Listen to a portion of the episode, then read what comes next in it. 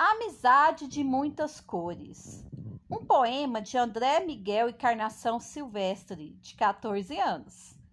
Conheci no outro dia um menino da Angola. Cheguei perto dele. Quer jogar a bola? Conheci no outro dia um cigano a cavalo. Cheguei perto dele. Eu posso montá-lo?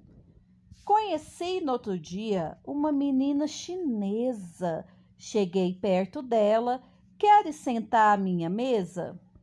Sem preconceito, sem medo, nem ódio. Joguei futebol, andei de cavalo de verdade. Partilhei o seu risol e não vivo sem amizade.